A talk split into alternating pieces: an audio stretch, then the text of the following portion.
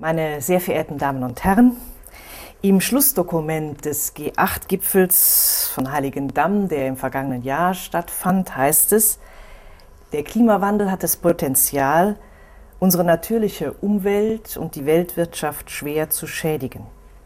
Seine Bekämpfung ist eine der größten Herausforderungen, vor denen die Menschheit steht.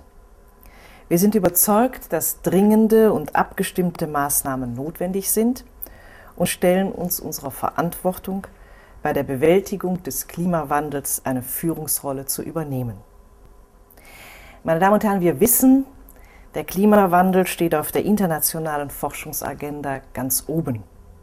Er ist nicht von einem Land oder einer Gruppe von Ländern zu bewältigen. Wir brauchen die internationale Forschungszusammenarbeit, die sich gemeinsame Ziele steckt und gemeinsam nach Lösungen sucht.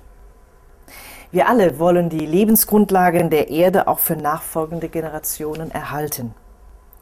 Wir alle wollen gesunde Lebensmittel, sauberes Wasser, ein sicheres Leben, gleich aus welcher Kultur wir kommen. Diese Internetkonferenz Klima 2008 ist ein gutes Forum, um den Austausch über Grenzen hinweg zu ermöglichen und Forscherinnen und Forscher aus der ganzen Welt in einen Dialog miteinander zu bringen.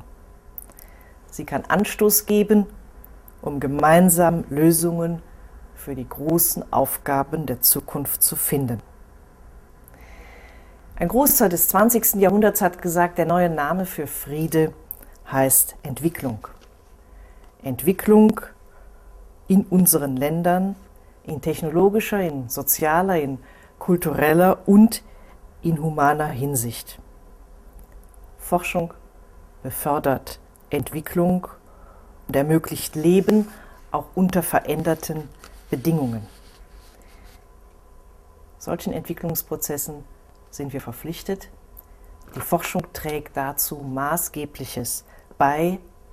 Sie liefert die Grundlagen, um die Weichen für die Zukunft richtig zu stellen. In diesem Sinne wünsche ich den Teilnehmerinnen und Teilnehmern dieser Konferenz interessante Diskussionen und anregende Begegnungen.